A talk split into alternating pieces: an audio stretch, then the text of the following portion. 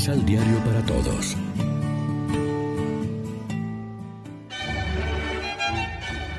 Proclamación del Santo Evangelio de nuestro Señor Jesucristo, según San Juan. Entonces los judíos tomaron de nuevo piedras para tirárselas. Jesús dijo, Hice delante de ustedes muchas obras buenas que procedían del Padre. ¿Por cuál de ellas me quieren apedrear? Los judíos respondieron, No te apedreamos por algún bien que hayas hecho, sino porque, siendo hombre, insultas a Dios, haciéndote pasar por Dios. Jesús les contestó, No está escrito en la ley de ustedes. Yo lo digo, ustedes son dioses. Se llama pues dioses a los que reciben la palabra de Dios, y no se puede dudar de la escritura. Entonces, si el Padre me ha consagrado y enviado al mundo, ¿no puedo decir que soy hijo de Dios sin insultar a Dios? Si yo no cumplo las obras del Padre, no me crean. Pero si las cumplo, aunque no me crean por mí, crean por las obras que hago, y sepan de una vez que el Padre está en mí y yo estoy en el Padre. Entonces quisieron tomarlo preso, pero Jesús escapó de ellos. Se fue al lado oriental del Jordán, donde Juan bautizaba al principio, y permaneció allí.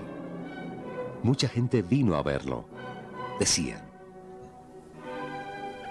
Juan no hizo ninguna señal milagrosa, pero habló de éste y todo lo que dijo de él era verdad. Y muchos allí creyeron en él. Lección Divina Amigos, ¿qué tal? Hoy es viernes 26 de marzo y a esta hora, como siempre, nos alimentamos con el pan de la palabra que nos ofrece la liturgia. Estamos cerca de la Semana Santa, en la que conmemoramos y actualizamos la pasión, la muerte y la resurrección de Jesús.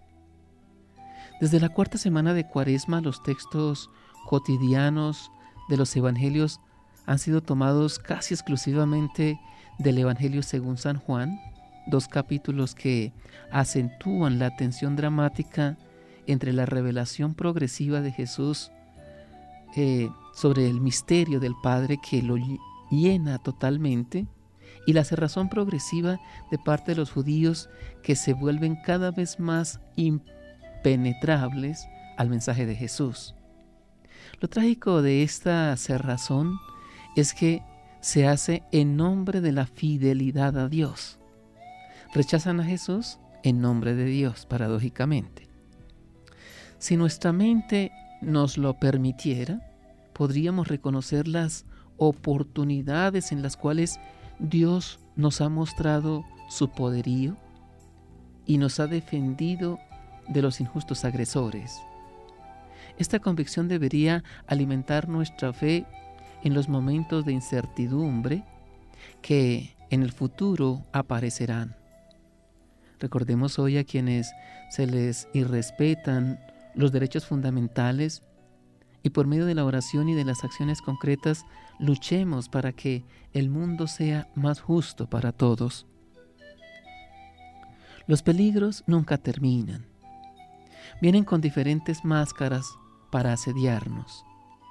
Sin embargo, la actitud de quien tiene fe es la de responder pacíficamente a todos los requerimientos.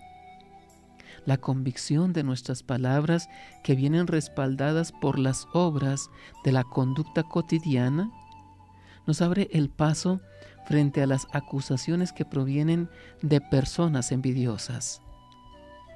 Después de estos momentos de tormenta, aparece la calma y la certeza de haber obrado rectamente, según las propias convicciones y en concordancia con la voz de la conciencia.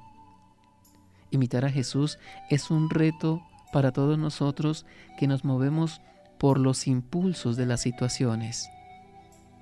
Reflexionemos. Agradecemos la acción favorable de Dios cuando escucha las súplicas que brotan en los momentos de mayor peligro para nosotros. Oremos juntos. Perdona las culpas de tu pueblo, Señor, y que tu amor y tu bondad nos libren del poder del pecado, al que nos ha sometido nuestra debilidad. Amén.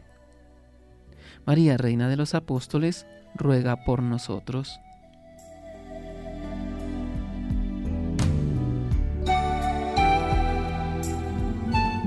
Complementa los ocho pasos de la Alexio Divina adquiriendo el emisal Pan de la Palabra en Librería San Pablo o distribuidores. Más información www.sanpablo.co Pan de la Palabra. Vive la reflexión.